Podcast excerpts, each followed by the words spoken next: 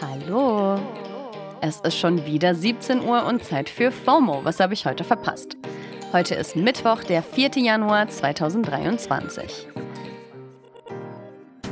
Mein Name ist Dana Salin. Ich habe heute alle Nachrichten gelesen und auch das, was die Leute online so darüber gesagt haben und habe Folgendes dabei.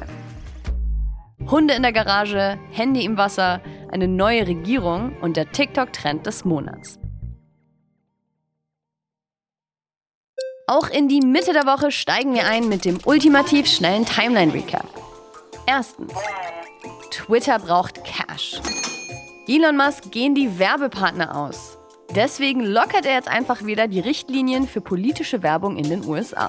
2019 hatte Twitter die nämlich auf der Plattform verboten, weil ihnen vorgeworfen wurde, dass sie nicht genug gegen Desinformation beim Wahlkampf machen. Wahlwerbung bringt aber Kohle. Deswegen soll die jetzt wieder möglich sein.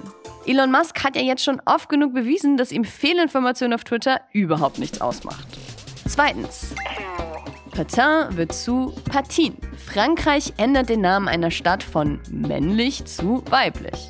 Im Französischen enden weibliche Worte eben oft auf diesem in. Der Namenswechsel soll laut dem Bürgermeister mehr Aufmerksamkeit für die Gleichberechtigung schaffen. Und ja, die Ortsschilder werden ausgetauscht. Aber auch nur symbolisch für ein Jahr. Danach hat sich das Problem mit der Gleichberechtigung dann hoffentlich gelöst. Drittens. Kim K vs. Peter. Nachdem Kim Kardashian ein TikTok gepostet hat, auf dem ihre Hunde zu sehen sind, hat sich die Tierschutzorganisation PETA auch dazu geäußert. In dem Video sind die beiden Zwergspitze, Sushi und Sake, zu sehen, wie sie in einer Art Laufstall in der Garage abhängen. Und das fanden viele eben nicht so cool, inklusive Peter. Die haben gesagt, dass sie aber eigentlich cool mit Kim K sind, weil sie ist ja schließlich anti-fur und vegan. Aber sie hoffen schon, dass die beiden Hunde nicht dauerhaft in der Garage leben. Ja, das hoffe ich auch. Viertens.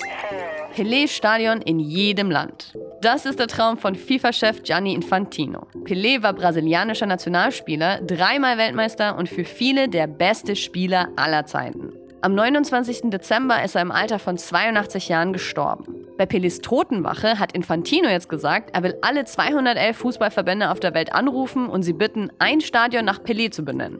Als letzte Ehre sozusagen. Wir sehen uns dann bald im Pelé-Stadion. Welches genau, müsst ihr dann schon selbst rausfinden. Fünftens. Bad Bunny. Bad.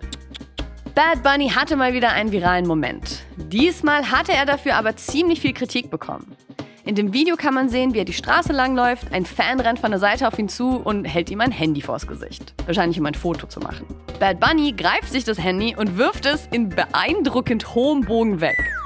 Viele meinten so, ey, das kann er doch nicht machen, so geht man doch nicht mit Fans um. Aber jetzt hat er sich selbst auf Twitter zu Wort gemeldet und schreibt frei übersetzt, Wer mir ein verschissenes Telefon ins Gesicht hält, ist respektlos. Und genauso werde ich mich dann verhalten. Kann ich schon nachvollziehen, Benito. Kann ich schon nachvollziehen. Das war der ultimativ schnelle Timeline-Recap.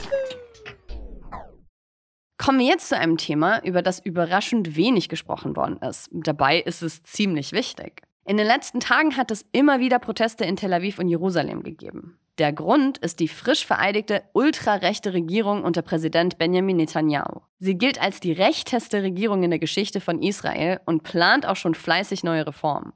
Vor allem Menschen aus der queeren Community und PalästinenserInnen machen sich deswegen extrem große Sorgen. Aber nicht nur die. Die israelische Botschafterin in Paris, Yael German, hat noch am Tag der Vereidigung ihr Amt niedergelegt, weil sie diese radikalen Reformen der neuen Regierung nicht unterstützen will.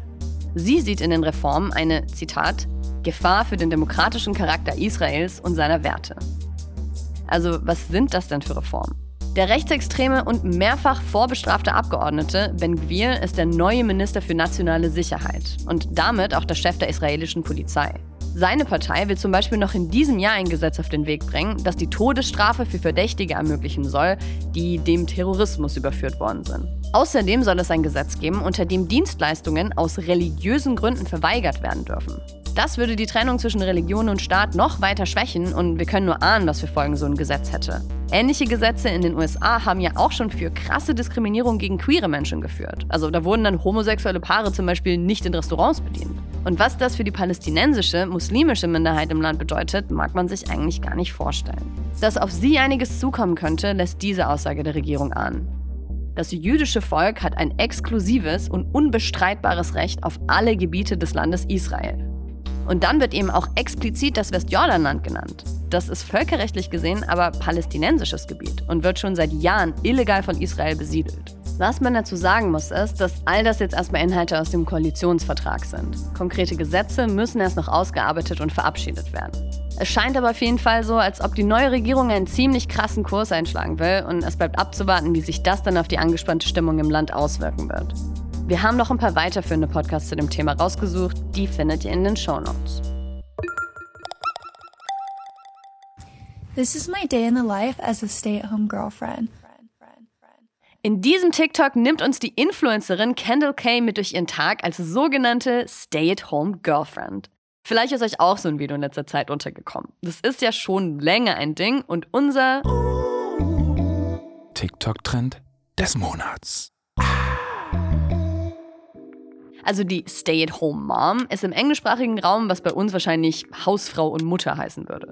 Die Stay-at-home-Freundin nimmt also eine ähnliche Rolle ein, bleibt im wörtlichen Sinne zu Hause und kümmert sich um den Haushalt und um den meist heterosexuellen Boyfriend. Aber eben nicht nur das. In den Videos wird schon auch sehr dieser typische Clean Living White Hipster Lifestyle zelebriert. Also Yoga, Matcha, Skincare, Acai Bowl und noch viele andere Dinge, für die man eben ein gewisses Level an Cash benötigt wie zum Beispiel Beauty-Behandlungen oder der letzte Shopping-Spree. So und dieser Trend steht gerade ziemlich in der Kritik. Manche sagen, so zu zelebrieren und zu romantisieren, dass Frauen nicht arbeiten sollten, hat irgendwie was Antifeministisches. Andere sagen, Feminismus heißt ja eigentlich auch, dass jede tun und lassen kann, was sie will. Und da würde ich mich jetzt mal anschließen. Aber das heißt nicht, dass der Trend nicht unproblematisch ist. Die Art und Weise zum Beispiel, wie Haushalt dargestellt wird, also ja fast schon als Teil von so einem alltäglichen Self-Care-Paket, befeuert total dieses miese Stereotyp, dass Haushalt keine Arbeit ist und es deswegen okay ist, dass Hausfrauen sie seit jeher unbezahlt machen und ohne dafür Anerkennung oder Respekt zu bekommen. Der Mann geht arbeiten und die Frau hat ja im Grunde nichts zu tun und sollte ihn deswegen betüdeln. Ein Leben als Stay-at-home-Girlfriend beinhaltet außerdem ein ziemliches finanzielles Risiko. Also man ist ja komplett abhängig von jemand anderem. Und das können sich auch nur bestimmte Menschen leisten. Es ist sicher kein Zufall, dass der krasse Großteil von Videos von jungen, dünnen und weißen, weiblich gelesenen Menschen stammt. Hajar Yazdia von der University of Southern California sagt außerdem, dass das Fehlen von Frauen of Color in diesem Trend auch klar mit rassistischen Stereotypen in der Gesellschaft zusammenhängt.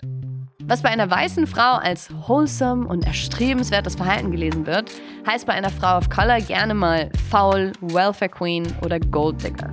Also ja, in der Kritik um diesen Trend geht es vielleicht gar nicht so richtig um den Trend an sich oder zumindest die Entscheidung als Frau nicht zu arbeiten.